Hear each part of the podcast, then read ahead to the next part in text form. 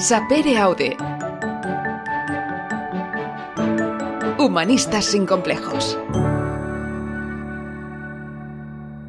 Bienvenidos a Sapereau de Humanistas sin complejos, el podcast convertido en este maravilloso hemiciclo, también en su versión podcast, donde tenemos ocasión de recibir unos invitados maravillosos, como el caso del que hoy nos ocupa. Tenemos ocasión incluso antes de yo darle al rec, porque obviamente algún día haremos esto en directo, pero de momento, como bien entenderéis, esto está grabado, pero sí que tenemos ocasión de charlar previamente, de hacer un poco de calentamiento con nuestros invitados. Y con el de hoy, pues realmente le decíamos que era un auténtico placer, que teníamos muchísima ilusión que se añadiera a esta, a esta aventura de conocimiento, a este atrevimiento que cada 15 días, junto con Alexis Piquer, aquí en mi Vera Digital. ¿Cómo estás, Alexis?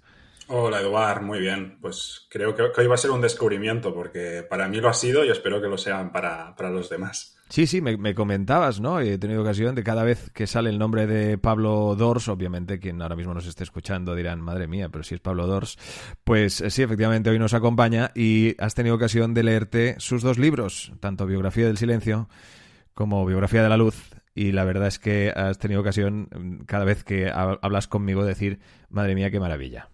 Sí, no, no creo que los, son libros de estos que lees y hay algunos libros que, quedan en una estantería o en una caja y no los vuelves a ver hasta dentro de mucho tiempo. Yo creo que estos preferiré tenerlos bastante cerca para recurrir cuando, cuando lo necesite. Pablo Dors, bienvenido. Pues eh, encantado de estar con vosotros, un, un gustazo. Oye, bueno, gustazo también es quizá oír, ¿no? Para un autor eh, esa, esa opinión de un lector que, pues cree que ese libro debe ser releído eh, constantemente. Es que es una, es una pasada, ¿no? Sí, escucharlo y, bueno, de alguna manera eh, se, cumple el sueño, ¿no? De que yo creo que los, los, libros de verdad son los que nos acompañan, ¿no? O sea, decir, por ejemplo, El amor en tiempos del cólera. Es un libro que, que, he releído por lo menos cuatro o cinco veces. No digo que me acompañe permanentemente, pero sí recurrentemente, ¿no? Y ojalá que alguno de mis libros pues consiga consiga algo similar en algún lector. Eso es el, creo que es lo máximo, máxima aspiración para un escritor. Desde luego. Y es que aparte, las, ah, las palabras que escribe nuestro invitado de hoy en sus libros, pues la verdad es que evocan esa luz que en estos tiempos extraños, ahora mismo si nos estáis escuchando desde 2050, pues esperemos que la cosa haya cambiado mucho. Y para bien, obviamente para bien. Pero que sí que evocan esa luz que pues eh, se necesita en todo momento oscuro de la vida, ¿no? En este caso siempre nos viene, al menos si nos permitís una pincelada de la actualidad, pues en el, el pasado 2020, pero en el que, pues quizá es eso, ¿no? Al final un libro también tiene que ser eh, una ayuda o una ventana a, la esperanza. Bueno, eh, eh, ojalá que sea así, ¿no? sé yo, yo, pienso que, esto de la ventana a la esperanza no tiene que ser por, simple optimismo o por buena voluntad, ¿no?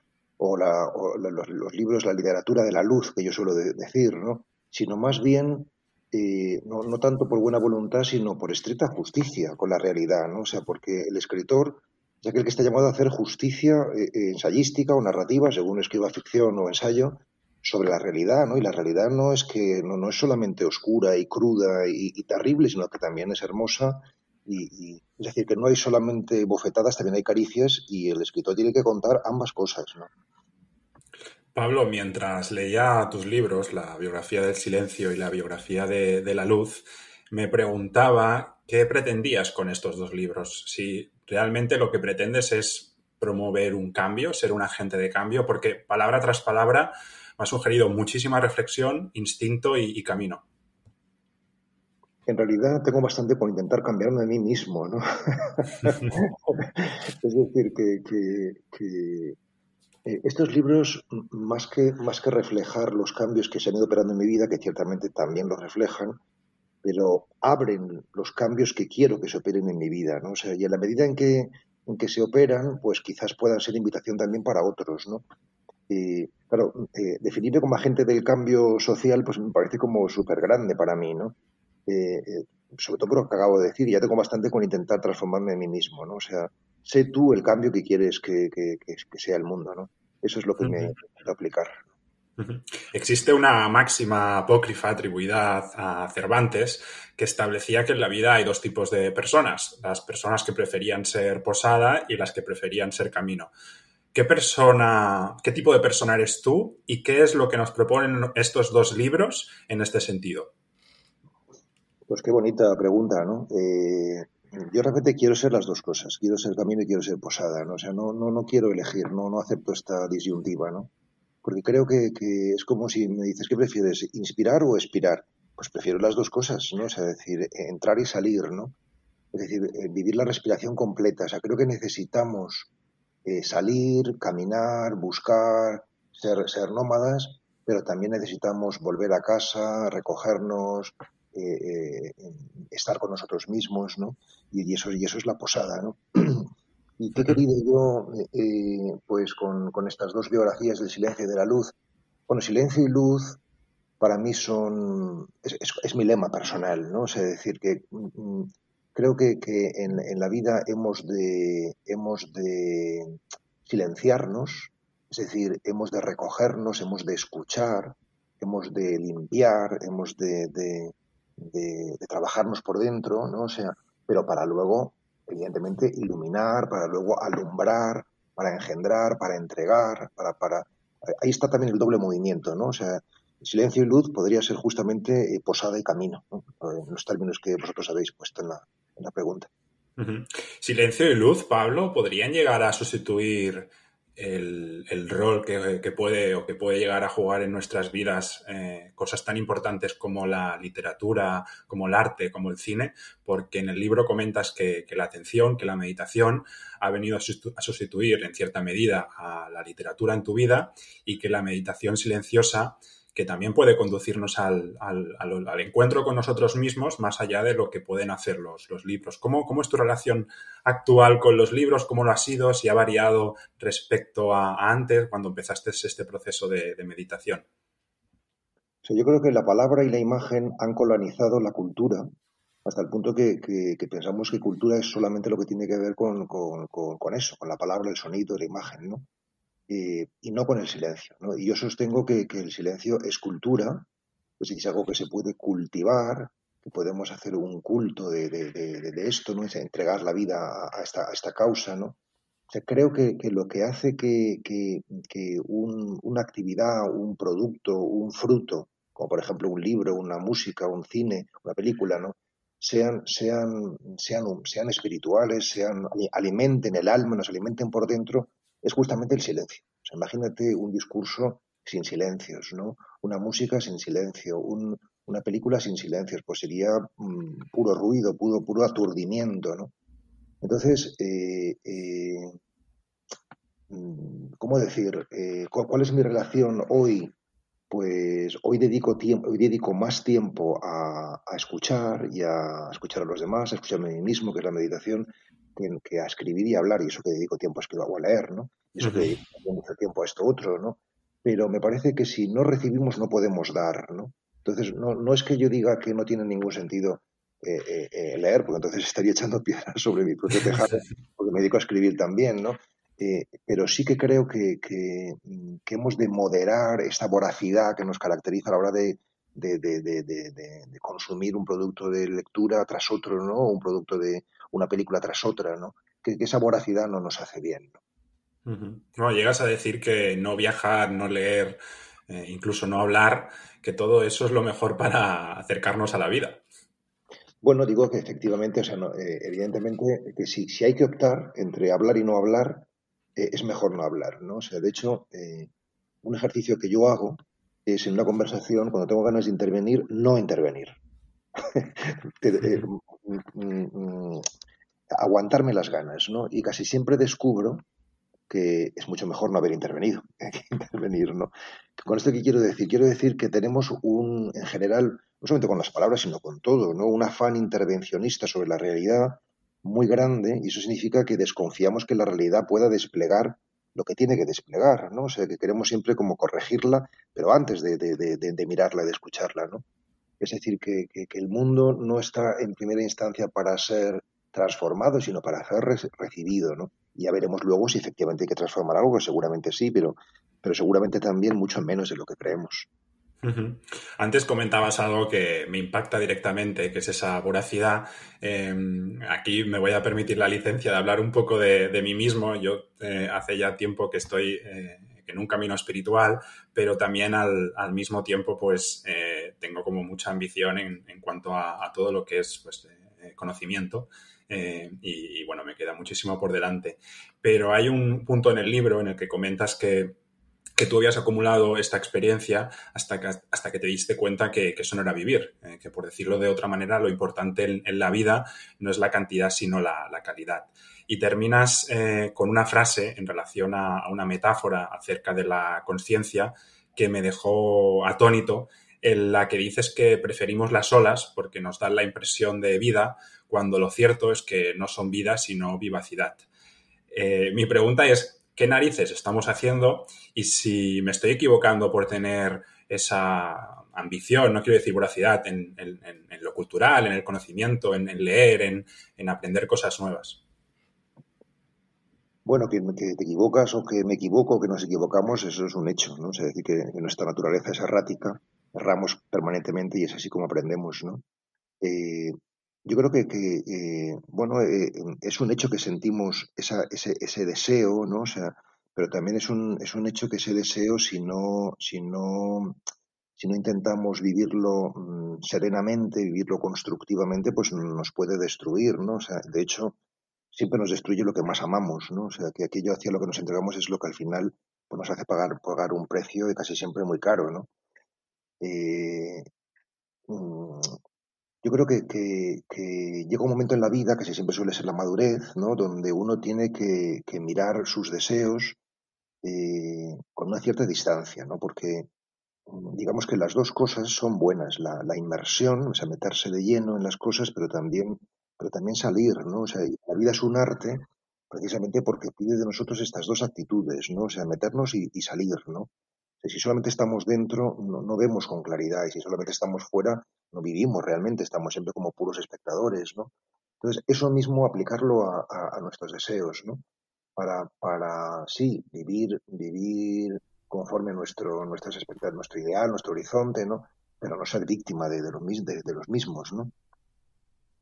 Claro, precisamente yo creo que algo que ha pasado en, estos tiempos en los que, pues, de alguna forma, y por decirlo suavemente, se nos ha invitado ¿no? a quedarnos a casa, por, por obviamente por un, por un bien común y mucho mayor, eh, y también provocado por esta situación, eh, yo creo que muchos de nosotros nos hemos eh, encontrado o incluso nos eh, puede que nos haya entrado miedo a, sentarnos en silencio y a escucharnos a nosotros mismos, ¿verdad? Porque eh, en el ritmo de vida que ahora quizá estemos comentando, ¿no? En el que todo va a un ritmo trepidante, en el que es muy difícil reflexionar porque estamos constantemente recibiendo inputs en, en todo formato y sobre todo en el digital quizá lo más eh, radical de la situación actual y que quizá debería ser un habitual es el hecho de sentarnos en silencio, escucharnos, ¿verdad, Pablo?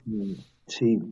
Yo, para que la gente que nos escucha no se asuste, es decir, eh, creo que, simplemente se trata de, practicar esto un ratito cada día. Es decir, que nosotros podemos seguir viviendo como nos dé la gana, ¿no? O sea, pero, pero tú introduce esa práctica, ¿no? De, de sentarte todos los días, por ejemplo, 20 minutos, 25 minutos, ¿no? En realidad la meditación se ha, inventado porque no somos capaces de hacer nada.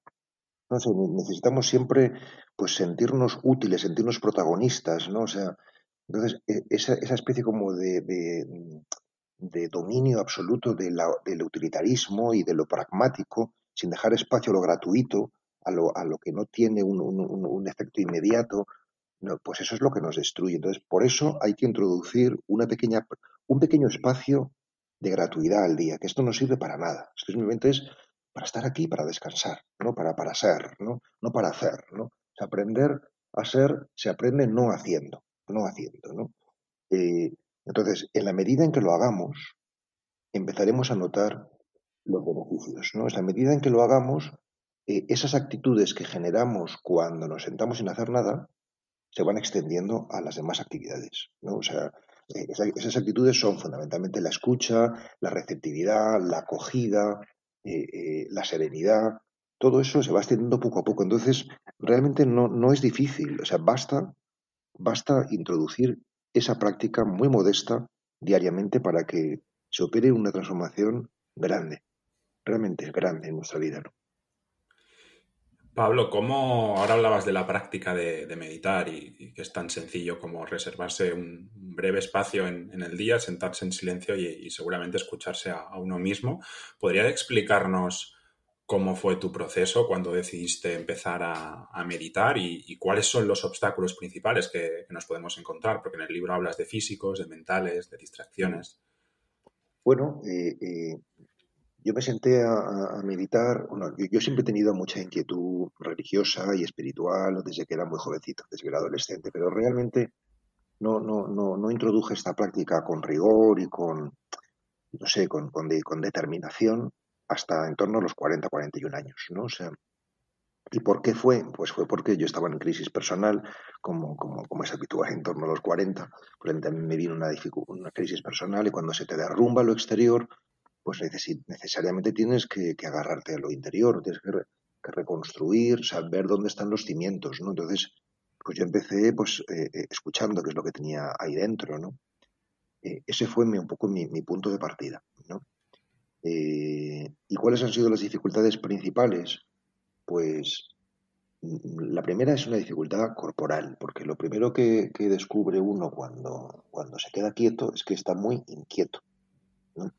Es decir, que hay una especie de, de, zozobra interior que, que, nos hace movernos porque no somos capaces, no tenemos el cuerpo domeñado, ¿no? sino que el cuerpo es, es como, como, como el tirano, ¿no? Que nos dice lo que hay que hacer y nosotros obedecemos, ¿no? En lugar de ser al revés, ¿no?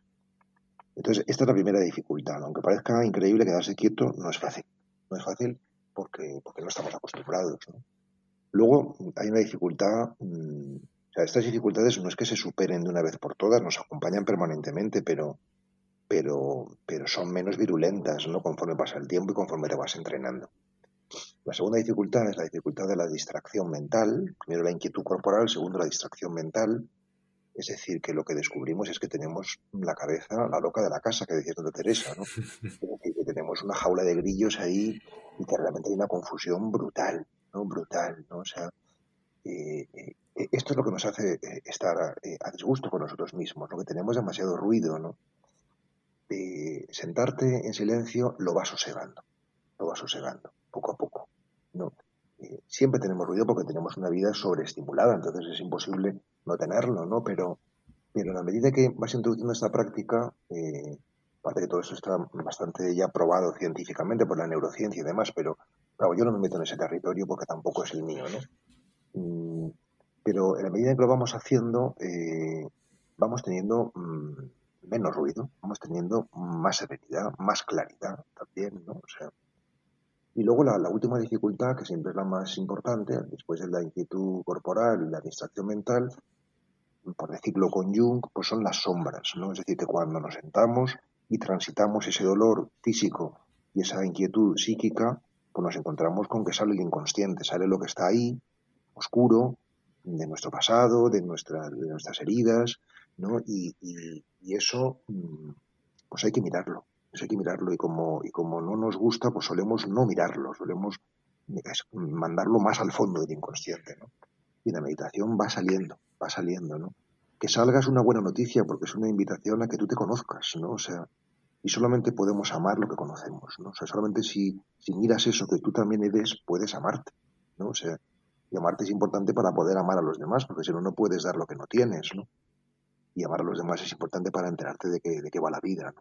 Es decir, que si no hacemos este proceso de algún modo, de algún modo, yo no digo que sea necesariamente con esta práctica, pero esta práctica ciertamente a mí es la que me ha conducido de manera más directa, un poco salvaje, hay que reconocerlo, pero, pero más directa hacia, hacia el autoconocimiento y por tanto hacia, hacia el amor también, ¿no? Lo digo con modestia, pero, pero ahí está, ¿no?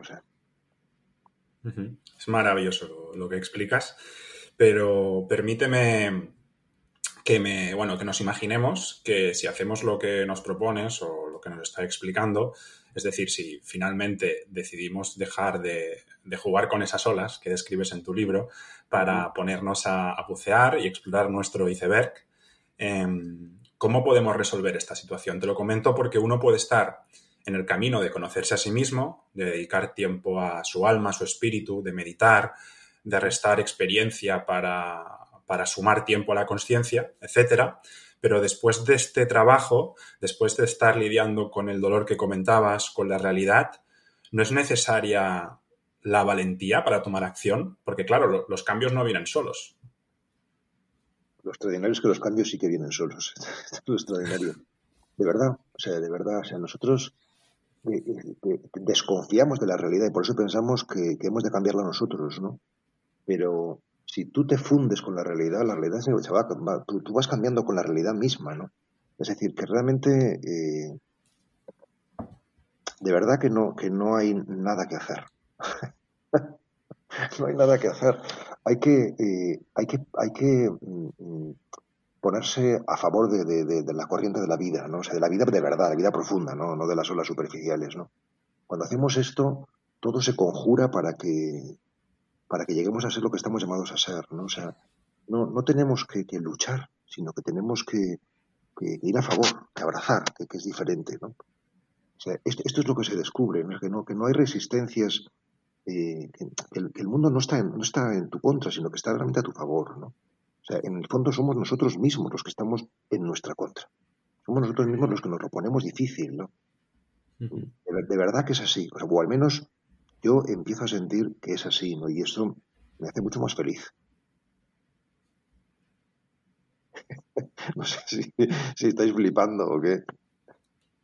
No, no, eh, claro, dices que eres mucho más feliz. Eh, se podría decir entonces que la meditación nos da la, felicidad y que es la felicidad, porque en cambio comentas que en el libro que, meditar es aprender a lidiar con ese dolor y en relación con esto em, también estableces la diferencia entre lo que puede llegar a ser la felicidad que tú comentabas ahora y el, placer o bienestar. Y, claro, mientras leía el libro me preguntaba, ¿y qué de malo hay en el placer o en el, o en el, bienestar? No, es conveniente para nuestro ser.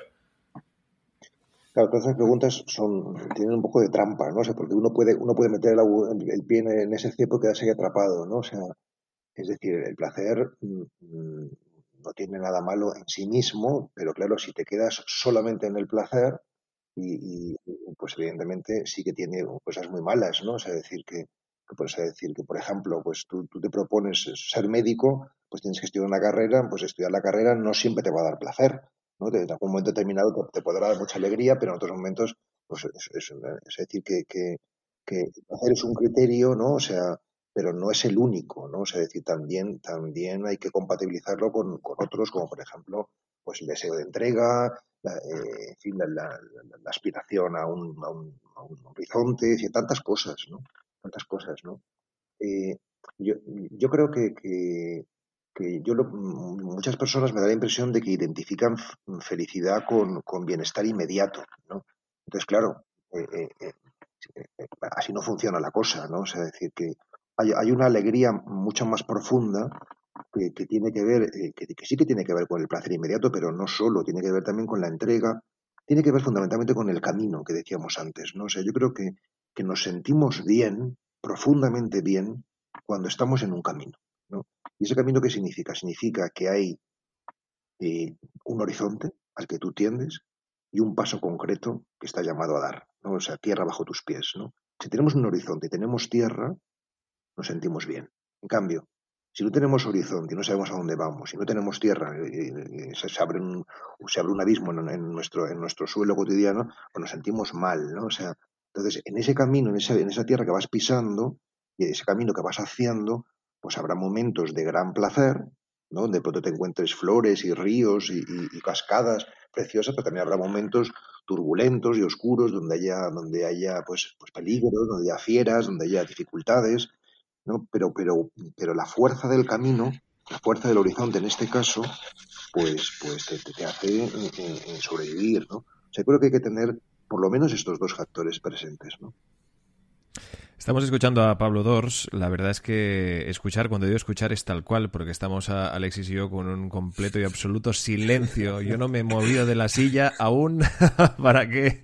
Ya sabéis que a veces las sillas crujen. Pues no. Yo en este aspecto no, que, no quería porque estaba totalmente uh, pues maravillado con las palabras de nuestro invitado, como decíamos, biografía de, la luz, donde yo creo que cada frase tiene su significado, tiene su ah, invitación a la reflexión. Me encanta la de que creemos que estamos en el mundo para cambiarlo en lugar de disfrutarlo, ¿no? Este, que yo creo que va a dar de la mano un poco de, lo, de todo lo que estamos comentando aquí, ¿no?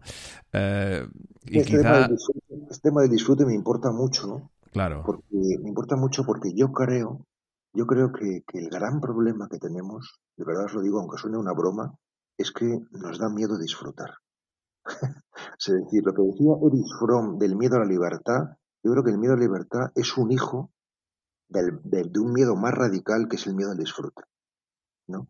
Eh, eh, cualquiera lo diría, bueno, en la cultura eh, hedonista, ¿no? O sea, pero, es, pero es que, claro, es que el hedonismo justamente es, es una caricatura del verdadero disfrute, ¿no? Porque el disfrute no solamente el disfrute inmediato, sino el disfrute profundo, ¿no?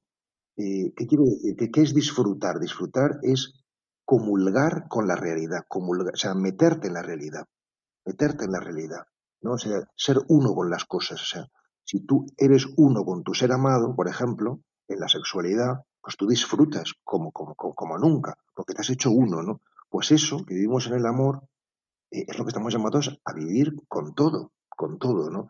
Y, entonces, ¿por qué, por ejemplo, e, el móvil, por poner un ejemplo, ¿no? Es un instrumento peligroso, ¿no? Porque nos saca continuamente de la realidad. Estamos en una conversación, estamos mirando el móvil, estamos saliendo continuamente de la conversación. O sea, impide la comunión, impide el disfrute. E, esta es la cuestión, ¿no? O sea, es un problema muy, muy profundo el que estamos hablando, creo yo. Cuando se habla de. O sea, en el fondo no hay nada más profundo que el disfrute. No, no, es verdad y, es algo que sin duda deberíamos aplicarnos todos porque e, es, como sociedad yo creo que se nos ha eh, inculcado de, forma no sabría decirte inconsciente o semi-inconsciente, no lo sé, ¿no? Pero en el que parece que tenemos que estar constantemente llegando a metas, ¿no? Y mejorando constantemente nuestra actual situación cuando realmente deberíamos reflexionar si lo que, lo que ya tenemos ya nos hace felices, ¿por qué querer más, ¿no? Y, disfrutar, como tú bien dices, de nuestro estado actual con lo que tenemos, que también es una meta a la que hemos llegado que, y que nos hace felices. Pero es, es un poco la presión de rendimiento, ¿no? O sea, nos han enseñado que el tiempo hay que aprovecharlo pero en realidad el tiempo no hay que aprovecharlo, hay que vivirlo, que es diferente. ¿no? O sea, cuando ya dices aprovechar, pues ya te introduce en una especie como de, depresión, y tienes que estar apretando, ¿no? O sea, como, como, como corriendo, ¿no? O sea, y, y, eso es lo que nos, nos, nos, destruye, ¿no? O sea, a mí me parece que, que, realmente tenemos muchísimo más de lo que creemos y de lo que necesitamos, ¿no? Para, para vivir muy, muy plenamente, muy plenamente. Es decir, que, que, más bien yo, yo creo que habría que caminar hacia una vía de mayor simplicidad. mayor simplicidad. Para mí ahora una palabra clave es simplicidad. ¿no? lo veo como muy importante. Yo creo, Eduard, que en este tipo de charlas nos merecemos como unos tiempos muertos ¿eh? para, para digerir. Sí, exacto. Es una pena porque, claro, exacto. Luego, mira, se, editan los silencios, ¿no? Pero en este caso yo creo que, y teniendo en cuenta el tema que nos ocupa, los silencios deberían estar prescritos ¿eh? en este podcast. Pero bueno, que la gente no se piense que nos hemos quedado sin wifi, ¿no? Pero bueno. Yo creo que los silencios mm, el silencio, el silencio en una conversación es el gesto de cortesía hacia el otro, en este caso hacia el oyente. O sea, cada vez que tú te callas un ratito, posibilitas que el otro reciba realmente lo que estás diciendo. O sea, le, haces, le haces protagonista, le haces creativo, ¿no? Creador de, de, ese acto de comunicación, ¿no? Y, eso, y eso es lo que, lo que nos hace felices. O sea, solamente somos felices cuando somos creativos. ¿Y cómo cuesta, cómo cuesta dejar silencios, Pablo? Eh, yo soy consciente, al menos desde mi punto de vista más comunicativo, y es que cuesta mucho, mucho, mucho. Eh, incluso puede llegar a, la gente que los silencios incomoden cuando no debería ser así. Sí, eh, es así, ¿no? O sea, decir que, realmente mm, esa especie de necesidad que tenemos de llenarlo todo está hablando de nuestra desconfianza en la realidad, ¿no? De que, de que el otro pueda o sea, no hace falta que lo llenes tú, ya, ya, ya, ya lo llenará el otro, ¿no? esa especie de, en, el fondo, en el fondo la ausencia de, silencio es manipulación. Porque claro, si no dejas que el otro intervenga, le estás manipulando. O sea, tienes que respetarle, darle un, mínimo eh, hueco, ¿no? Para que pueda, pueda respirar, pueda coger, pueda intervenir, pueda protestar, pueda, no sé, ser él, ¿no? Venimos hablando, Pablo, de meditación y estableces un símil en el libro con el arte y dices que, el arte se parece a la meditación en cuanto a su disposición de entrega, que para meditar no tenemos que esforzarnos, sino que tenemos que entregarnos y que, por ejemplo, para escribir un libro, pues hay que hacerlo lo mismo, que el libro se escribe o se puede llegar a escribir solo si nosotros nos, nos entregamos.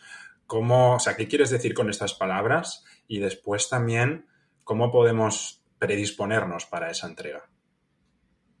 Yo eh, hace unos años fundé una asociación que se llama Amigos del Desierto, que, está justamente creada para, enseñar a meditar, ¿no? Y en estos retiros imparto una cosa que suelo decir, es lo siguiente, ¿no? Digo, imagínate que eh, estamos en, no sé, las 8 de la tarde, las 9 de la noche, ¿no? Y que llegas a casa después de una jornada dura de trabajo, ¿no? Y te sientas en el sofá, enciendes la tele, estás cansado, quieres descansar, O sea, y de pronto se sienta a tu lado, pues, pues en el sofá tu pareja, tu, tu, tu esposa, tu compañero, ¿no? O sea, y te dice, y ahora vamos a aprovechar el tiempo para crecer personalmente.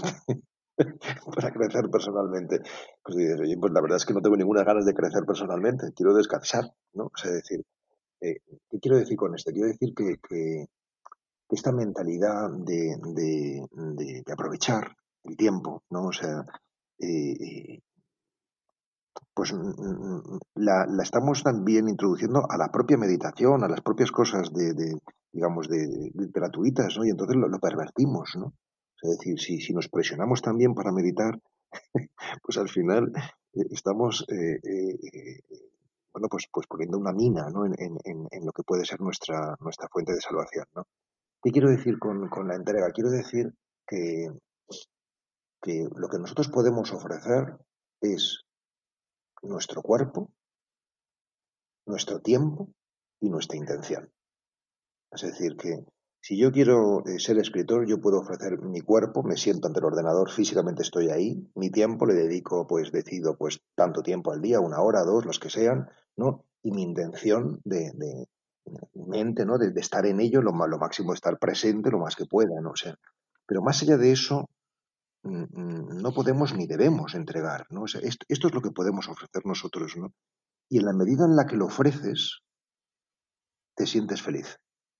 O si tú realmente ofreces tu cuerpo, tu tiempo y tu intención al ser amado, por ejemplo, o a la actividad profesional que desarrolles, o a tus hijos, o a la asociación en la que participes, es que no se te puede pedir más. ¿Qué más se te puede pedir? ¿no? Esto es lo que yo llamo entrega esto es precioso lo que acabas de decir. Em, al final, eh, Pablo, en el proceso de meditar, eh, cuando terminas el libro, eh, te haces una pregunta a ti mismo y es sobre qué es lo que eres y llegas a la conclusión, una definición muy breve pero muy intensa, que es en el yo soy. Em, y cuando leía esto me preguntaba acerca de nuestra identidad, que es la que tantas veces nos define frente al mundo, frente a los demás.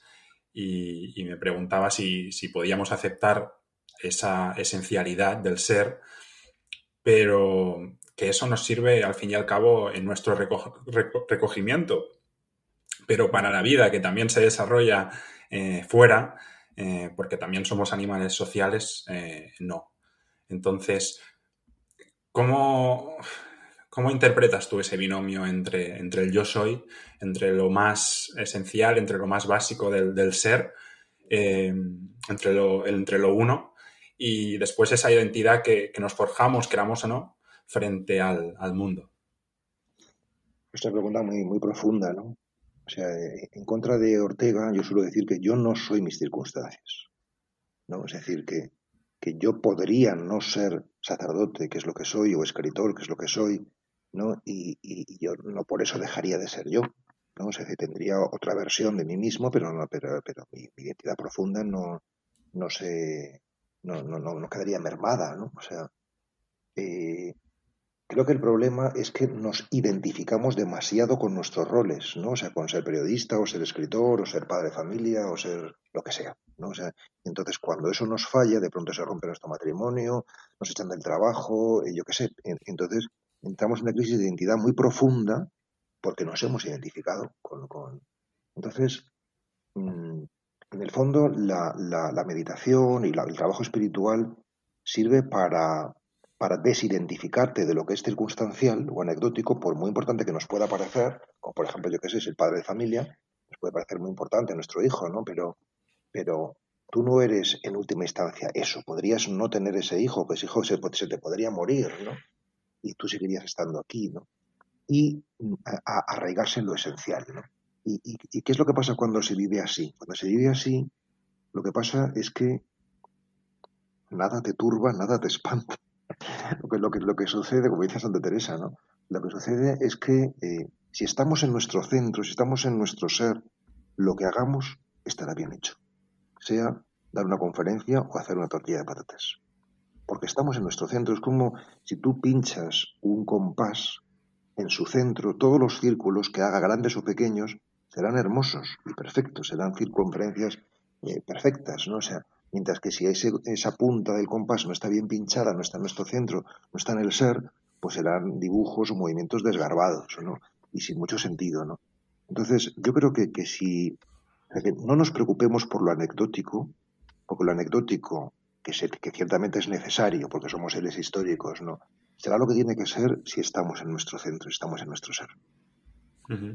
Pero claro, lo, anecdótico y lo, circunstancial eh, que comentabas es lo que, lo que eh, vemos, escuchamos, lo que, lo que está en nuestro día a día. Eh, al final vivimos actualmente en, un clima de, exaltación política, ideológica, que sufrimos en nuestro tiempo y hay una frase en tu libro em, que dice lo, siguiente, por difundido que esté vivir persiguiendo lo que nos agrada y rehuyendo lo que nos desagrada, semejante estilo de vida hace de la vida algo agotador. Lo que nos disgusta tiene derecho a existir. Esta, esta frase me, encantó y, me impactó y me dejó un buen rato eh, reflexionando sobre ella.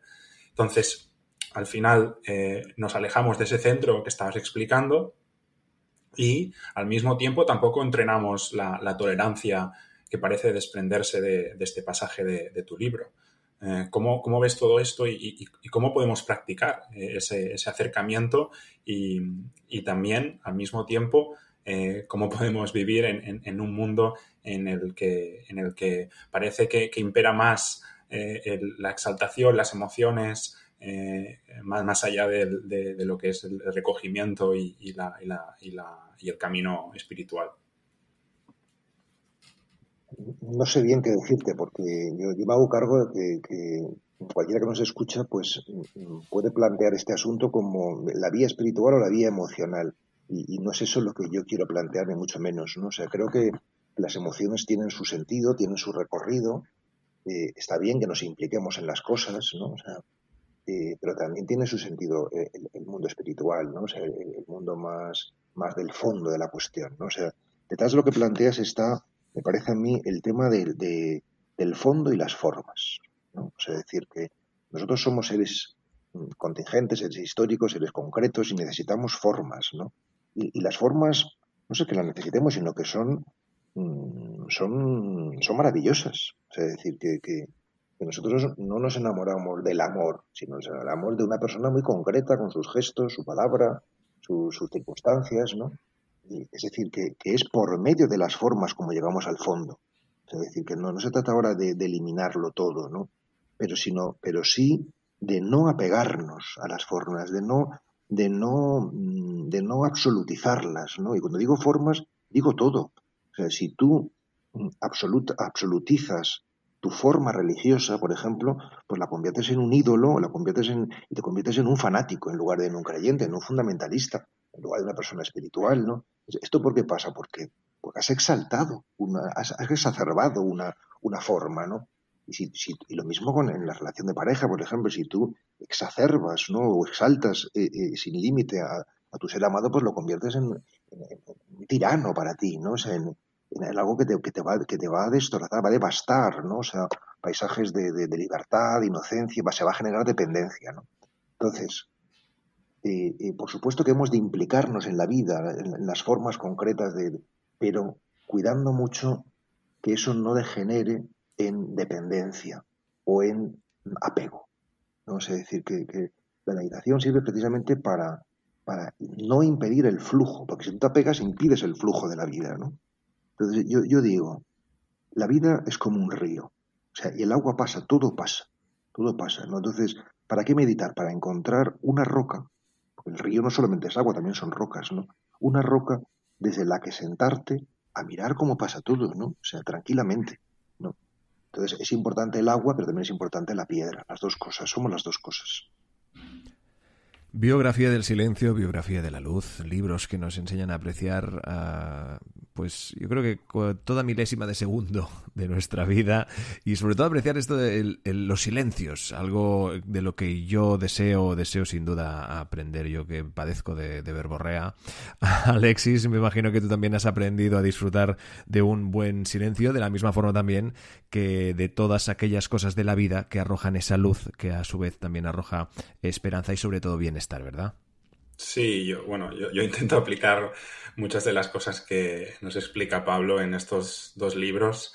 Eh, y, bueno, eh, yo creo que a medida que, vas avanzando eh, a ese, camino de, la luz, también al, mismo tiempo es, duro y, es doloroso ver la, ver la, ver la oscuridad. Eh, porque te, enfrentas a, tus mayores miedos. Aún así, eh, yo creo que estos dos libros de, Pablo en especial eh, son libros para masticarlos con tranquilidad, con silencio, con serenidad. Y, me gustaría invitar, aunque ya lo hemos dicho al principio, me gustaría invitar a, todas, todas aquellas personas que, no nos han podido acercar todavía a estas palabras de Pablo, pues que, las disfruten palabra tras palabra, porque, porque es la manera en la que, en la que, en la que coger y, abrazar a estos dos libros. Así que, Pablo, te, agradezco eh, que nos hayas compartido eh, esta, esta, experiencia, esta sabiduría. Y, bueno, prometo, como lo he dicho, recurrir eh, a menudo.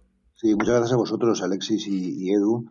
yo, yo me gustaría terminar diciendo algo que es eh, recordar un poco lo que, lo que se dicen los alcohólicos anónimos, ¿no? que se dicen a sí mismos, solo por hoy no voy a beber. ¿no? Es decir, que realmente, ¿por qué digo esto? No? Porque a veces la visión del ideal, del horizonte, nos puede mm, desanimar en lugar de animar. ¿no? O sea, es decir, si tú ves la cima de la montaña y ves todo lo que te queda, y dices, pues es que eso te, te aplasta, ¿no? Y dices, pues no, no voy a poder, ¿no? Pero si dices, bueno, ahí está el horizonte, pero solo por hoy voy a dar este paso. No solo por hoy voy a hacer 20 minutos de silencio. ¿no? Con, esto ya, ya, estaría más que suficiente logrado el objetivo de esta conversación, ¿no? que es solo por hoy voy a hacer un ratito de silencio. Y solo por hoy, bueno, en este caso, solo por hoy, y deseo que le deis más veces al play porque creo, creo que vale mucho la pena volver a escuchar. Pero bueno, en todo caso, solo por hoy escuchar este podcast, luego reflexionar y mañana tendréis ocasión de volver a darle al play. Eso pensar que esto también lo tenéis. Pero bueno, en todo caso hay que masticar, hay que, hay que uh, reflexionar sobre todo lo que se ha dicho ahí en una conversación extraordinaria con Pablo Dors, que ha sido un auténtico y una auténtica maravilla tenerte aquí con nosotros y esperamos volver a invitarte uh, cuando saques obviamente alguno de esos libros que ya entiendo tienes en, en mente y que supongo que tarde o temprano verán la luz. Bueno, ya veremos poco a poco. Ahora, desde luego, acabo de sacar este libro y, hay que disfrutarlo, ¿no? Qué bueno, fantástico. Pues Pablo Dos, muchísimas gracias y cuídate mucho. Estupendo, un abrazo a los dos muy fuerte. Gracias. Y ya sabéis que esto es uh, de Humanistas sin Complejos cada 15 días, maravillándonos con uh, nuestras invitadas e invitados y aprendiendo de ellos con uh, absoluta, bueno, yo creo que con esa absoluta suerte que tiene, pues, eh, ya no solo vosotros que nos escucháis, sino nosotros que tenemos la ocasión de hacer esas preguntas que espero os representen a todos vosotros que nos escucháis. Muchísimas gracias a todos. No olvidéis de eh, visitar humanistasincomplejos.com para escuchar todos nuestros capítulos. Muchas gracias. Sapere Aude. Humanistas sin complejos.